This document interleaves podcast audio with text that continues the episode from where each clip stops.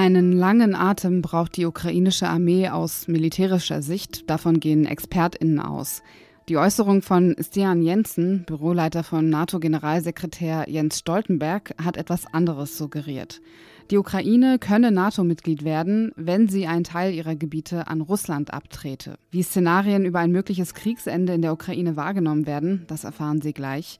Außerdem besprechen wir, was aus den Aufrufen aus der rechten Szene geworden ist, sich auf das Schöffenamt zu bewerben und darüber politisch Einfluss zu nehmen. All das hören Sie hier bei Was jetzt, dem Nachrichtenpodcast von Zeit Online. Heute ist Freitag, der 18. August. Ich bin Azadeh Peschman und hier geht es weiter mit den Nachrichten. Ich bin Susanne Heer. Guten Morgen. Eigentlich wollte Ex-US-Präsident Donald Trump am Montag eine Pressekonferenz halten und sich zu der Anklage gegen ihn in Georgia äußern. Dort wollte der Republikaner den angeblichen Wahlbetrug in dem Bundesstaat aufzeigen. Trumps Anwälte haben das wohl für keine so gute Idee gehalten. Nun hat Trump die PK abgesagt, weil, wie er auf seiner Plattform Truth Social schreibt, seine Anwälte die angeblichen Beweise für den Wahlbetrug in Georgia lieber vor Gericht verwenden würden. Außerdem will Trump den Prozessbeginn in Washington hinauszögern, und zwar bis April 2026, also lange nach der Präsidentschaftswahl im nächsten Jahr. Insgesamt gibt es vier Anklagen gegen Trump, neben Washington und Georgia auch noch in New York und Miami. Mitten in ihrer Gegenoffensive hat die ukrainische Armee eine neue Rekrutierungskampagne gestartet. Das Motto ist Überwindet die Angst. Dementsprechend sprechen bekannte Soldaten für die Kampagne in Videos über ihre Ängste. Vizeverteidigungsministerin Hanna Malia hat dazu betont, dass nicht alle, die sich deshalb meldeten, automatisch eingezogen würden und auch nicht alle Eingezogenen schließlich im Kampfgebiet zum Einsatz kämen. Redaktionsschluss für diesen Podcast ist 5 Uhr. Werbung. Diese Woche in der Zeit? Die Bücher des Frühlings. 16 Seiten blühende Fantasie von gefährlichen Liebschaften, einer Flucht auf dem Mississippi und magische Erzählkunst. Das Literaturspezial zur Buchmesse in Leipzig. Die Zeit, Deutschlands größte Wochenzeitung. Jetzt am Kiosk oder direkt bestellen unter zeit.de/slash Der Büroleiter von Jens Stoltenberg, Stian Jensen, hat mit einem Vorschlag für ziemlich viel Unverständnis gesorgt. Die Ukraine könne NATO-Mitglied werden, wenn sie einen Teil ihrer Gebiete an Russland abtrete. Das Ganze passiert vor dem Hintergrund, dass die ukrainische Gegenoffensive seit zehn Wochen läuft, eher stockend bisher, und bei der NATO offenbar schon Diskussionen über ein mögliches Kriegsende geführt werden.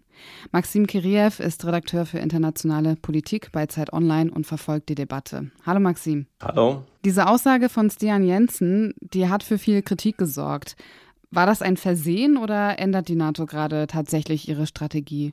Also ich glaube nicht, dass die NATO ihre Strategie ändert. Ein Versehen war das, glaube ich, auch nicht. Also das ist vielmehr so ein kleiner Blick hinter die Kulissen, was so in diesen Kreisen gedacht wird. Und ich glaube, das ist ein mögliches Szenario, was auf dem Tisch liegt. Und der Verlauf der bisherigen Gegenoffensive, die ein bisschen stockt, wird natürlich solche Diskussionen weiter anfachen. Und das ist auch einer der Gründe, warum die Ukraine und vor allem die ukrainische Regierung so ja, verärgert und ähm, verstimmt darauf reagiert hat. Solche Gespräche ist wohl das, äh, das was sie gerade am wenigsten gebrauchen können.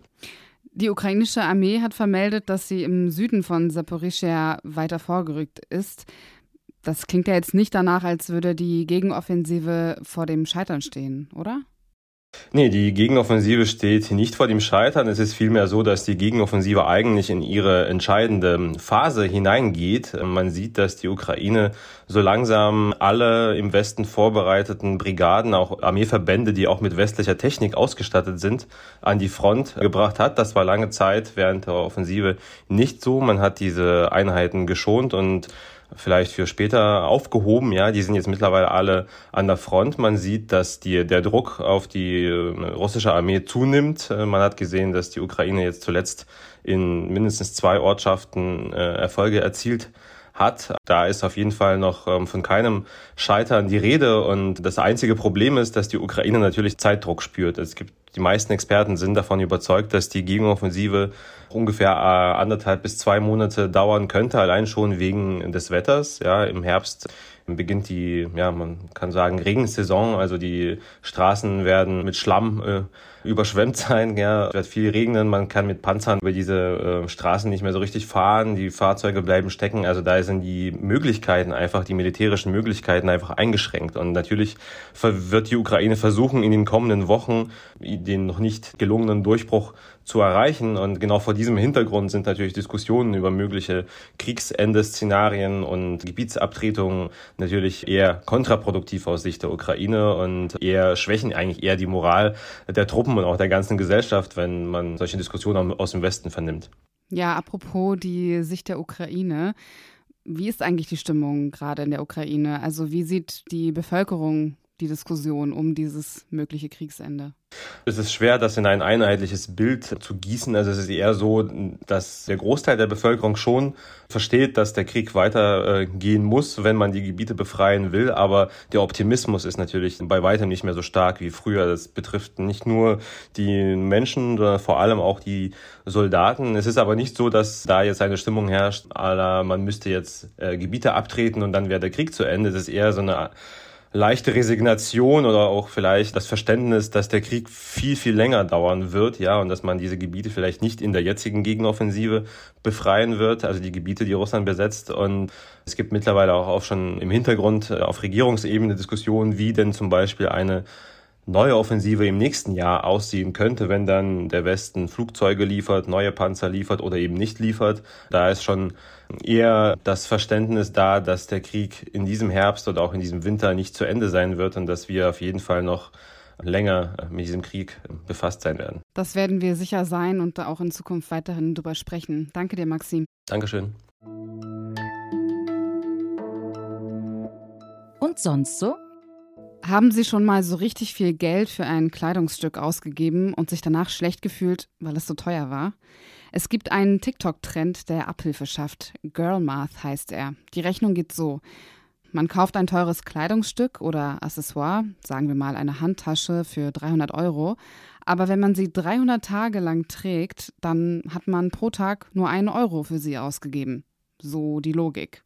Oder ein Beispiel aus den Kommentaren, da hat eine Nutzerin geschrieben, dass sie die erste Tankfüllung ihres neuen Autos mit ihrem Trinkgeld bezahlt hat. Das Benzin war also quasi kostenlos. Nach der Girlmath-Logik sind Dinge, die man erst kauft und dann im Laden zurückgibt, auch umsonst. Ich mag diese Art von Humor, andere offenbar auch. Der Hashtag und die dazugehörigen Videos gehen viral. Es gibt in Deutschland so einige Ämter, die man ehrenamtlich ausführen kann. Chefinnen werden zum Beispiel. Das sind ehrenamtliche RichterInnen, die in Strafprozessen mitwirken. Sie sollen für mehr Menschlichkeit im Gericht sorgen. Auf dieses Amt kann man sich bewerben und gerade zu Beginn des Jahres haben dazu unter anderem der AfD-Bundestagsabgeordnete Mike Monczek aufgerufen und auch die rechtsextreme Gruppe der Freien Sachsen, um, Zitat, den grünen Richter zu überstimmen, der bei Neubürgern wieder einmal kulturellen Strafrabatt geben will. Was aus diesem Aufruf geworden ist, hat Zeit Online-Autor Joscha Westerkamp recherchiert. Hallo Joscha. Hallo. Welchen Einfluss haben Chefinnen überhaupt konkret? Naja, die haben die gleiche Stimme wie Berufsrichter. Und wenn an einem Amtsgericht dann zwei Schöffen mit einem Richter in der Verhandlung sitzen, wie das meist der Fall ist, dann könnten sie den theoretisch überstimmen. Viel wichtiger ist für mich da aber die Frage, wie viel Einfluss hätte denn ein einzelner rechtsextremer Schöffe? Und das ist ziemlich wenig, denn wenn der da allein sitzt und dann ist da noch ein Schöffe und noch ein Richter oder vielleicht sogar noch ein zweiter Richter, das gibt's auch manchmal, dann wird dieser Schöffe ja erstmal immer überstimmt, wenn er unfaire Urteile vorschlägt. Und dass in einer Verhandlung mehr als ein Rechtsextremer sitzt, das halten Experten bisher für unwahrscheinlich. Und wie erfolgreich war dieser Aufruf von den Freien Sachsen und auch von Teilen der Querdenker-Szene, die Justiz über das Schöffenamt zu unterwandern? Diejenigen, von denen man weiß, dass sie von solchen Gruppen kommen, die kann man ja meist auch im Wahlprozess rausfiltern, weil man eben weiß, dass sie rechtsextrem sind. Zum Problem werden die, bei denen man das nicht weiß. Wenn die Schöffe werden, findet man das nicht so schnell raus. Ich glaube aber, dass eine Unterwanderung gar nicht unbedingt das ist, was die wollen. Das ist sicherlich eine Fantasie, die manche haben. Es deutet aber mehr darauf hin, dass es bei diesen Aufrufen vor allem darum geht, öffentliche Wahrnehmung und Empörung zu erzeugen. Und damit waren sie leider recht erfolgreich. Das Kabinett hat vor gut einem Monat ein Gesetz beschlossen, das den Zugang zum Schöffenamt für diejenigen erschwert, die verfassungsfeindliche Einstellung vertreten. Ist das zurückzuführen auf die Aufrufe aus der rechten Szene, sich für dieses Amt zu bewerben? Das spielt da sicher mit rein.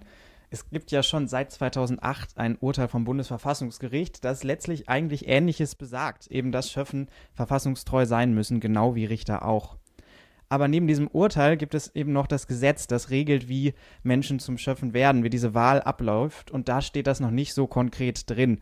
Jetzt wurde es also einfach mal Zeit, das zu übernehmen. Und die Aufrufe waren da vermutlich ein Anlass. Möglicherweise möchte das Ministerium mit dieser für sie vergleichsweise leichten Anpassung aber auch einfach generell mal ein Zeichen gegen Rechtsextremismus in der Justiz setzen. Danke dir für deine Einschätzung, Joscha. Gerne. Das war was jetzt für heute. Im Update bringe ich Sie wieder auf den neuesten Stand. Wenn Sie bis dahin noch etwas loswerden möchten, können Sie Fragen, Lob und Kritik gern an wasjetzt.zeit.de schicken. Ich bin Azadeh Peschman. Kommen Sie gut durch den Tag.